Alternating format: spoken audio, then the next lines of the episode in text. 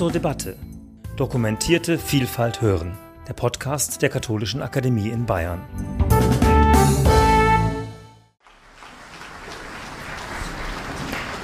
Meine sehr geehrten Damen und Herren, ich weiß nicht, ob Sie auch solche Feststellungen aus Gesprächen mit Bekannten und Freunden kennen. Wenn die Kirche sich jetzt nicht grundlegend ändert, dann ist es aus mit mir und der Kirche. Also eine Art von Ultimatum, dass manche Leute, die aus der Kirche sind, heute ihrer Kirche stellen. Aus? Was meint aus? Aus kann zweierlei heißen. Es gibt einen Sozialphilosophen, Albert Hirschman, der hat gesagt, wenn Dinge einem nicht gefallen, hat man zwei Möglichkeiten darauf zu reagieren. Man kann seine Stimme erheben und sagen, das gefällt mir nicht, was hier los ist, oder man kann sich umdrehen und weggehen. Der nennt das Voice und Exit. Das sind zwei Mechanismen, die man hat, um zu reagieren auf Dinge, die einem nicht gefallen. Jetzt gibt es Leute, die austreten aus der Kirche, weil sich nichts tut, die tun es mit Voice, indem sie sagen, wir gehen zum synodalen Weg, aber jetzt muss, wenn, wenn jetzt nicht was passiert, dann ist es vorbei. Austritt mit Voice. Es gibt aber auch Abwendung ohne Exit. Das heißt Leute, die sagen, das ist sowieso nicht mehr zu retten, aber austreten tue ich trotzdem nicht, weil ich vernünftig beerdigt werden will. Oder weil sie sagen, ach ja, eine kirchliche Heirat ist doch ganz schön. Na, all, vielleicht die Sterbesakramente, wenn ich einer Institution sterben werde, was für die meisten von uns wahrscheinlich ist, wäre auch nicht schlecht. Aber mit der Kirche habe ich eigentlich abgeschlossen. Das wäre vielleicht das, was Karl Rahner mal ganz früher anonymes Christentum genannt hat. Also ein Christentum, was nicht bekennerhaft sich zur Kirche verhält, aber doch an der Kirche als, als Institution festhält, ohne nur ein bisschen an diese Institution zu glauben. Diese Sätze, dieser Satz, den ich gerade zitiert habe, ist in Deutschland vor der Pandemie gefallen. Da gab es noch so etwas, vielleicht erinnern Sie sich noch schemenhaft daran, eine Initiative, die hieß Synodaler Weg. Von dieser Initiative ist nach der Pandemie meiner Ansicht nach nicht mehr viel übrig. Man wollte zu neuen Ufern aufbrechen, aber wenn ich mich richtig umschaue und wenn ich das richtig sehe, die meisten haben es aufgegeben. Die Frage ist, wenn ich das Thema ernst nehme der gesamten Tagung, für wen ist eigentlich die Kirche noch zu retten und für wen schon nicht mehr? Halten wir mal kurz fest, es hat im vergangenen Jahr mehr als eine halbe Million Leute gegeben, die die katholische Kirche verlassen haben. Aber es bleiben immerhin noch 22 Millionen etwa übrig. Und wenn wir es weltweit sehen, sieht es auch gar nicht mal so schlecht aus, 1,4 Milliarden. Ist ja noch eine ganze Menge. Was sind das für Leute? Sind das welche, die an ihrer Kirche leiden, die Kirche hinnehmen? Was kann die Kirche für die tun, die bleiben? Ich fürchte, sie sollte nicht, nicht so viel Gedanken machen über die, die weggehen, die kriegt man eh nicht wieder. Man sollte sich Gedanken machen über die, die noch bleiben und was man denen eigentlich anbieten kann. Der zitierte Satz hält ein bestimmtes Beziehungsbild fest. Es ist eine Enttäuschung über mangelnde Reaktionen. Es ist eine Empfindung von Befleckung wenn man in der Kirche bleibt, der Befleckung, wenn man in der Kirche bleibt, und eine Befleckung durch ziemlich unangenehme Tatbestände. Und es ist eine Auseinandersetzung mit der Kirche, weil man den Eindruck hat, wenn man in der Kirche bleibt, sich einer gewissen Kontaktschuld schuldig macht. Eine Kontaktschuld in Bezug auf eine fremd gewordene, aber möglicherweise immer noch für eine wichtige Institution. Die Kirche ist Max Weber zufolge eine Heilsanstalt. Sie stellt den Gläubigen Heilsgüter in Form von Aussagen und Praktiken zur Verfügung, die sie in den Stand versetzen, Fragen letzter Bedeutung für sich so zu behandeln, dass sie Sinn, Trost und eine Linie ihres Werdens in der Zeit für sich finden. Also eine Idee davon finden, was mit mir im Leben passiert. Und das auf eine bestimmte Linie hin interpretieren kann, dass es ein Werden von mir in der Zeit gibt. Dabei soll, wenn man das Christentum zugrunde legt, das zugleich stolze und demütige Bewusstsein herauskommen eines unbegreiflichen Begnadigtseins durch den Glauben, den man eher als ein Geschenk, als eine Pflicht ansieht und damit Trost und Halt und seine Idee des Daseins in der Welt findet.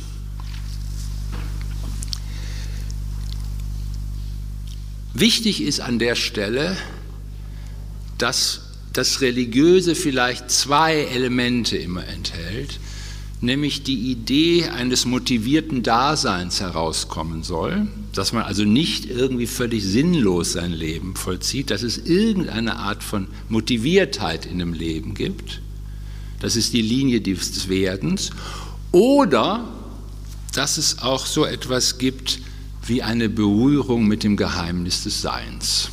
Das ist etwas völlig anderes. Das erste ist eine ethische Dimension und das andere, wenn Sie so wollen, eine ontologische Dimension. Das Christentum hat meiner Ansicht nach den Vorteil, insbesondere in seiner katholischen Variante, dass sie die Ideen des motivierten Daseins nicht so wahnsinnig stark macht gegenüber der Idee eines Geheimnisses des Seins. Bei den Protestanten ist es genau andersherum.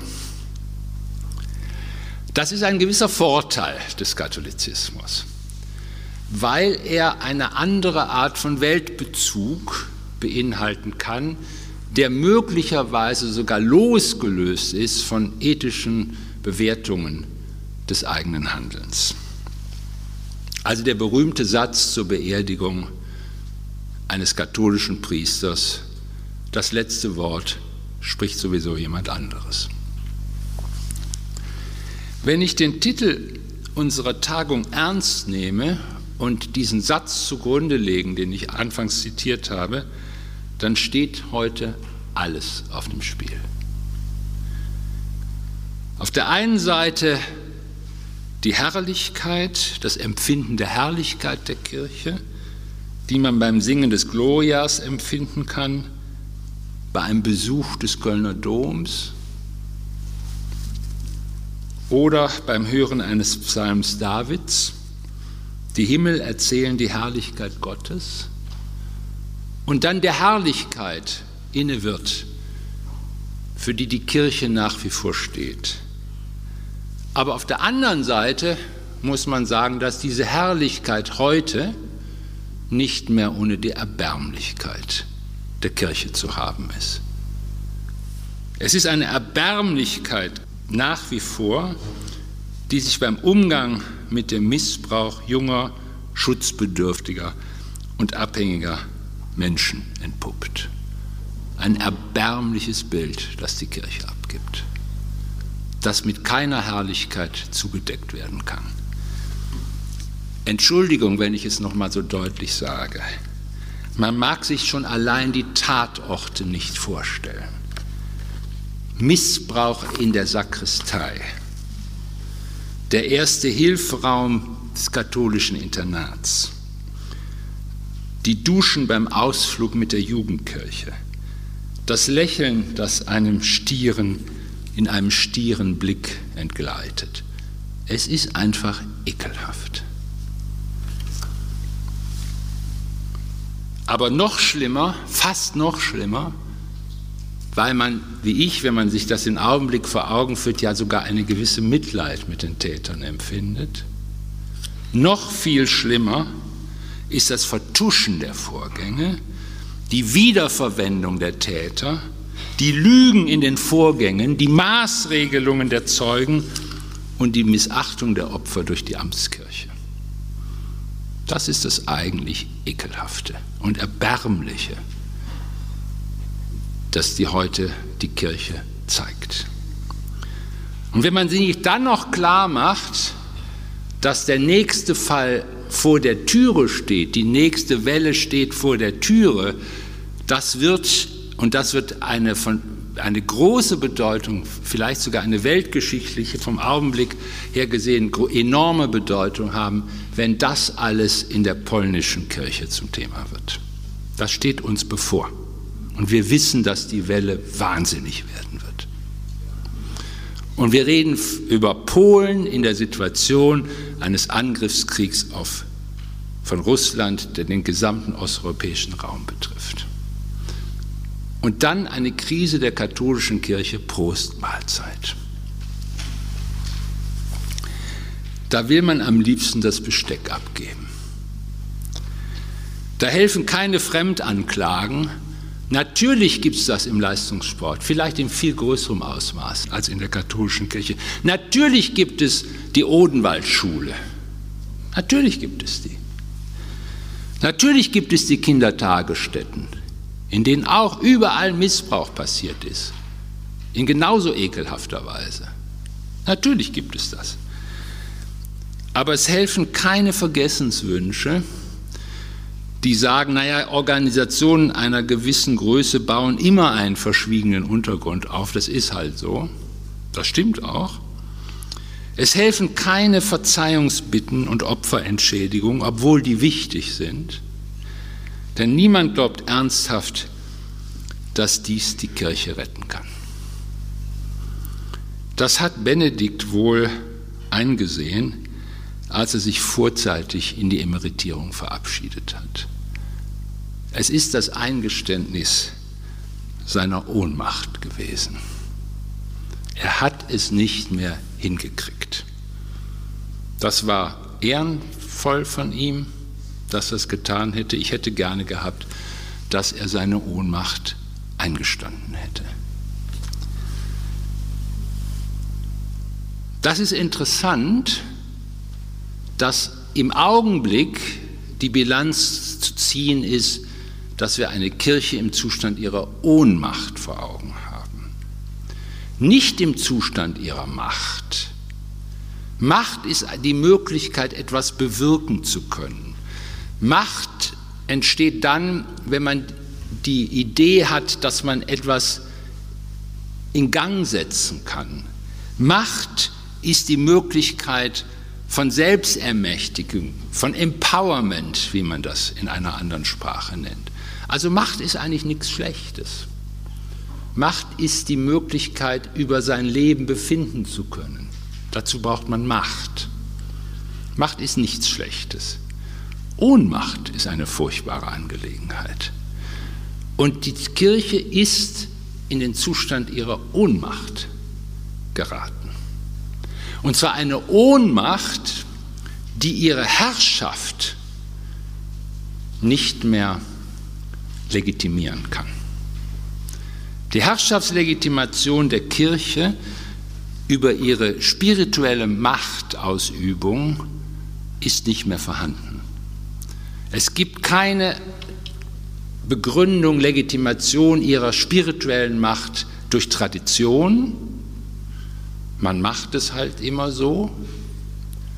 Es ist auch keine Möglichkeit mehr, diese Macht durch Rationalität zu begründen. Das heißt, die Kirche ist dafür zuständig, für die Frage des Spirituellen, der spirituellen Macht, kann man ja, kann man ja rational begründen. Es ist aber auch nicht mehr möglich, diese spirituelle Macht in einer Engführung der Weltgeschichte zu begründen. Das heißt, entweder ihr glaubt oder der Untergang naht. Das glaubt kein Mensch mehr. Der Untergang kann kommen, das halte ich für möglich, aber die Kirche wird dabei keine Rolle spielen. Und die wird auch diesen Untergang nicht aufhalten können. Wir wissen relativ gut, dass neben der narzisstischen Problematiken bei den Tätern, also das glänzende Größen selbst, der jahrelange Intimitätsmangel, eine bestimmte maligne Empathie, die gezielte Menschenfängerei, das finden Sie alles bei den Tätern. Sehr empathische Menschen. Das war eine maligne Empathie, eine Opferempathie. Natürlich finden wir den, den Intimitätsmangel, das ist schwer auszuhalten für ein ganzes Leben, verstehe ich alles. Wir sehen auch diese narzisstischen Störungen, Frühgestörte sind auch frühgestörte Personen. Das ist alles, wissen wir alles mittlerweile. Aber was heute auch thematisiert wird, ist die spirituelle Machtbefugnis einer mit Exzeptionalitätsvorstellungen ausgestatteten Priesterklasse, die den Missbrauch von Abhängigen und Minderjährigen befördert hat. Das heißt, es hat eine gewisse Ausschaltung des schlechten Gewissens gegeben bei den Tätern und Tätern, bei den Tätern. Und die hängt auch mit der Position der priesterlichen Rolle innerhalb der Kirche zusammen. Also könnte man sagen, muss man nicht vielleicht überhaupt das individualisierte Priestertum abschaffen durch die Erweiterung der Zugang durch die Erweiterung des Zugangs zu priesterlichen Positionen oder gar, und das sagen viele Leute, die dem synodalen Weg nahestehen, müssen wir nicht die Idee des allgemeinen Priestertums einführen. Das kann man machen, aber das würde dann die vermutlich nicht mehr aufzuhaltende Selbstprotestantisierung der katholischen Kirche nach sich ziehen. Das muss man sich klar machen. Wenn man heute das allgemeine Priestertum einführen will, dann ist die katholische Kirche dabei, sich abzuschaffen und aufzugehen in eine allgemeine Kirchlichkeit, die man nicht mehr katholisch oder protestantisch unterscheiden kann. Ich sage Ihnen, Sie vermuten auch richtig, ich würde dafür nicht plädieren. Im Übrigen, und das kennen wir aus der Kirchengeschichte, auch das muss man sich vor Augen führen. Im Falle des Versagens der Priester wird Raum für die Propheten geschaffen. Die Priester sagen, es steht geschrieben. Die Propheten sagen, es steht geschrieben, aber ich sage euch. Und wenn die Ich sage euch Priester auf dem Wege des synodalen Wegs die Mehrheitsklasse der Priesterin, der Priester und dann Priesterinnen in Deutschland wäre, dann wäre nichts gewonnen. Dann hätten wir eine wilde Prophetie in der katholischen Kirche, für die ich auf keinen Fall plädieren möchte. Es sieht im Augenblick also so aus, als sei die Kirche von den Pforten der Hölle überwältigt worden und es stellt sich die Frage, ob die Kirche unter dieser Bedingung ihr Heilsversprechen überhaupt noch glaubhaft darstellen kann. Die Person, von der die eingangs zitierte Äußerung oder das Ultimatum stammen könnte, müsste sich allerdings die Frage gefallen lassen, welche grundlegende Veränderung die Kirche sie denn wieder in den Stand setzen könnte, ihre Heilsgüter glaubhaft anzubieten. Was sollte es denn sein, was die Kirche so grundlegend tun soll, damit sie wieder glaubhaft wäre? Über ein paar Dinge würden wir uns, glaube ich, relativ schnell unter uns hier einigen können, vermute ich jedenfalls. Das Erste, es ist vielleicht trivial, alles in der, in der Durchführung allerdings überhaupt nicht trivial, Natürlich müsste die bürgerliche Rechtsprechung, insbesondere was das Strafrecht betrifft, auch innerhalb der Kirche gelten. Das heißt, bürgerliches Recht bricht Kirchenrecht. Das wäre das Mindeste, würde ich sagen. Wäre schon schwierig genug. Das Zweite, es ist sicherlich eine Trennung von geistlich-pastoralen und sozialpflegerisch-karitativen Kompetenzen vonnöten. Die Bischöfe und die ihnen zuarbeitenden Generalvikare, die zum Teil natürliche Begabungen sind, das will ich überhaupt nicht ausschließen. Ich kenne davon einige, die ich für natürliche Begabungen in diesem Job halte. Ich kenne aber auch welche, die das gar nicht sind. Also die Bischöfe und die ihnen zuarbeitenden Generalvikare sind mit ihrer Allkompetenz augenscheinlich überfordert. Was nicht bedeutet, dass beispielsweise die Caritas, der größte private Arbeitgeber in Deutschland nicht eine christliche Inspiration brauchen würde.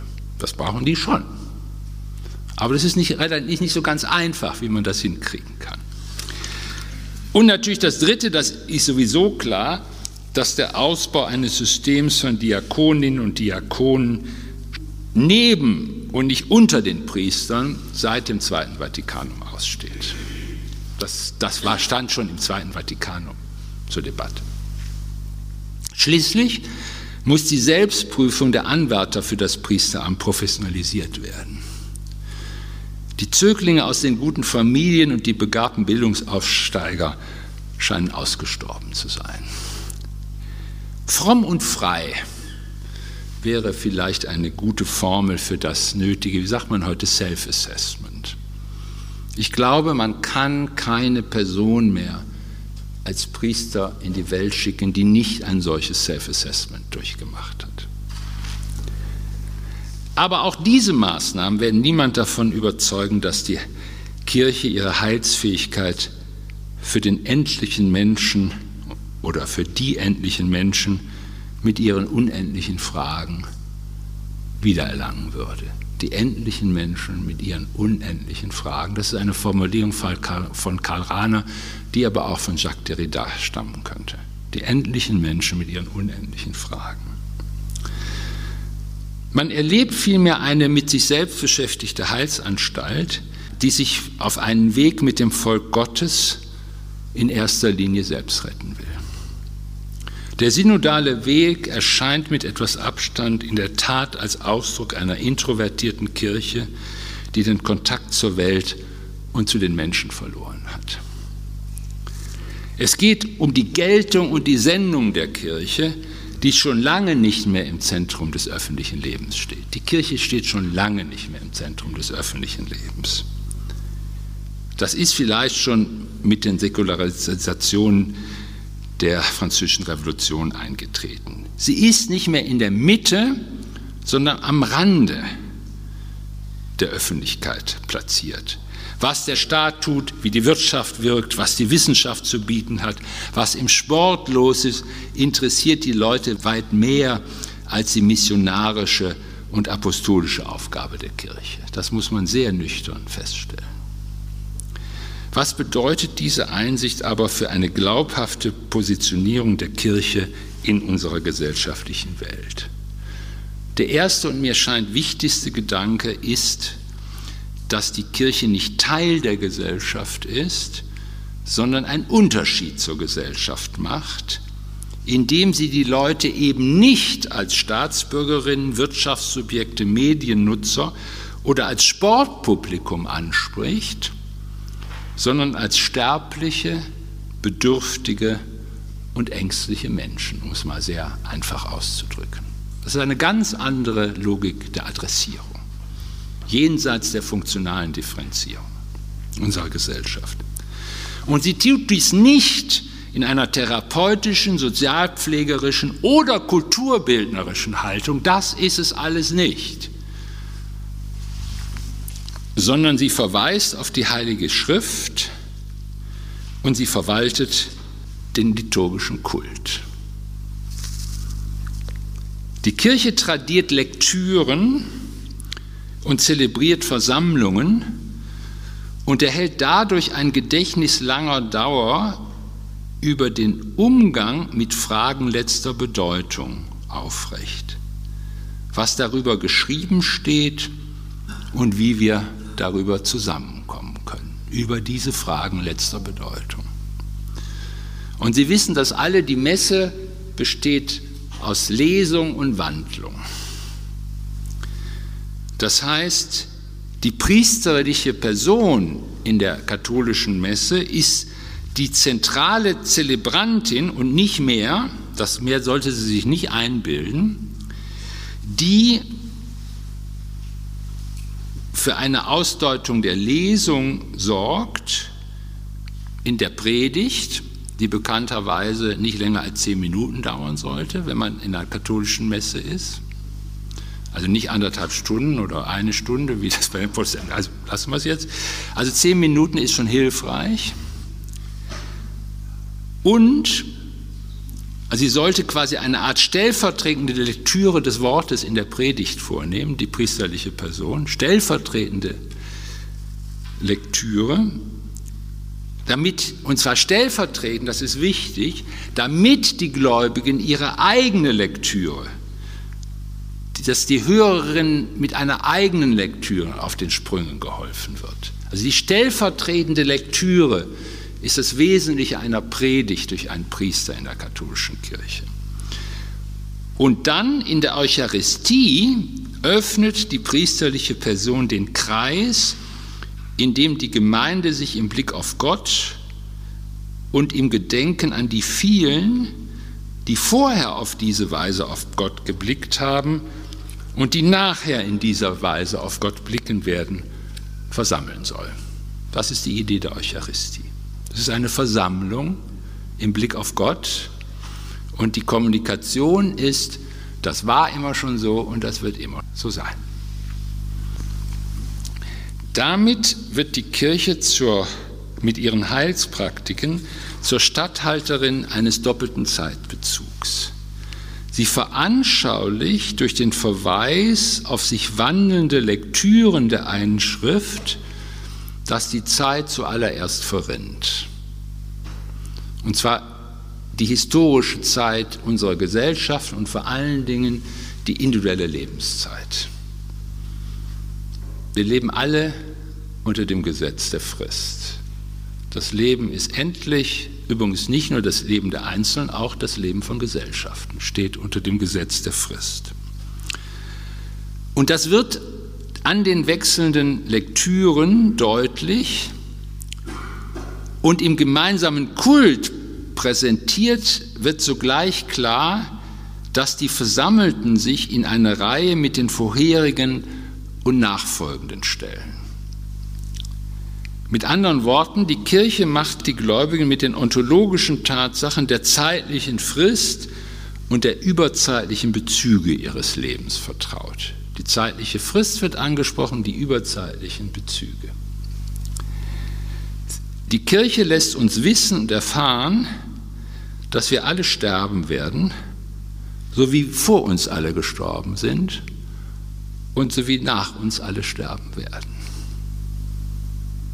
Und sie macht uns vertraut damit und sagt, Kolleginnen und Kollegen, da müsst ihr euch drauf einstellen und wir helfen euch ein bisschen dabei.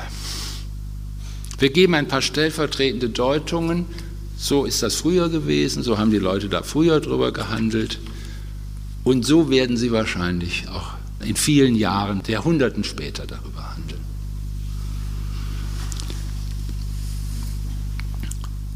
Und das tut sie als Weltkirche. Und zwar als Weltkirche, die im Zuge der Universalisierung, der Globalisierung und der Kolonialisierung von Europa aus mit allen regionalen Religionen und allen lokalen Kulten irgendwie in Verbindung geraten ist und dadurch eine wenn Sie so wollen, querlaufende Struktur in der Weltgesellschaft darstellt. Die katholische Kirche ist, wie man so schön sagt, die einzige Institution der Weltgesellschaft, die überall als Weltkirche mit allen möglichen lokalen Kulten und Religionen in Kontakt gekommen ist und wenn Sie so wollen, aus allem in gewisser Weise Honig gezogen hat und aus allem in ihrer synkretistischen Kraft sich etwas angeeignet hat. Das ist ein großer Unterschied zum den anderen großen Religionen, mit denen wir zu tun haben. Gerade im Augenblick bricht der Islam auch dazu auf, zu einer Weltreligion zu werden, aber ist bisher, bisher tendenziell noch eine Regionalreligion. Das Christentum nochmal ist im Gefolge mit der imperialistischen Logik Europas, also mit Universalisierung, Globalisierung und Kolonialisierung, in überall in die Welt hineingedrungen und ist dadurch zur Weltkirche geworden. Und sie behauptet, dass überall und zu allen Zeiten die Menschen fragen, wie sie ihre begrenzten Lebenszeit mit anderen und möglicherweise auch begrenzten Weltzeiten verbindet. Was das heißt, dass mein Leben endlich ist mit einer anderen Zeit, die quasi die Zeit der Welt ist, wie man Zeit meines Lebens mit, Zeit, mit der Zeit der Welt in Verbindung bringen kann. Das muss nicht so verschüchtert und weltverneint wie in Europa und Posteuropa geschehen. Das kann auch freudiger und gelassener und weltbejahender, kann man sich das vorstellen. Aber im Kern ist das die Geschichte, um die es geht. Aber die Tatsache, dass unser Dasein in der Welt fragwürdig ist, wird man nicht als eine europäische Spezialität hochhalten oder verdammen können, und zwar in, von Europa aus, wo das Christentum, obwohl es nicht europäischen Ursprungs ist, darf man ja nicht vergessen, das Christentum hat seinen Ursprung nicht in Europa, Palästina, nicht in Europa. In Palästina ihren Ursprung, das Christentum da ihren, seinen Ursprung hat. Aber es hat sich in Europa entwickelt und hat in Europa den, den eigentümlichen Gedanken ausgearbeitet, dass es selbst, das Christentum, das Ergebnis einer zufälligen und vergänglichen Konstellation geschichtlicher Umstände gewesen ist.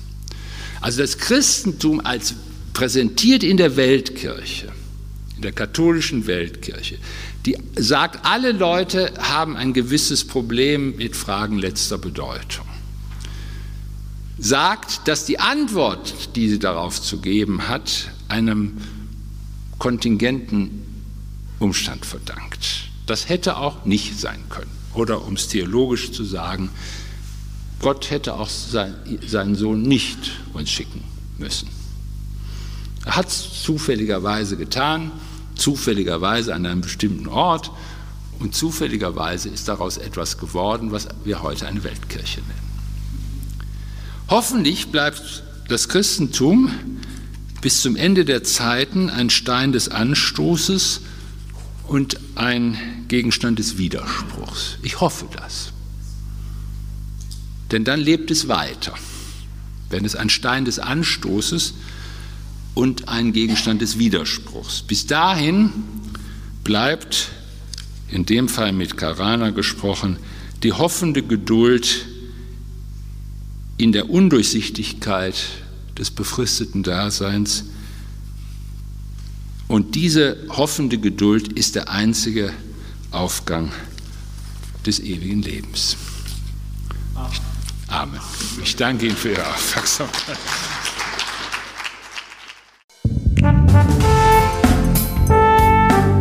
Sie hörten zur Debatte Dokumentierte Vielfalt hören, der Podcast der Katholischen Akademie in Bayern.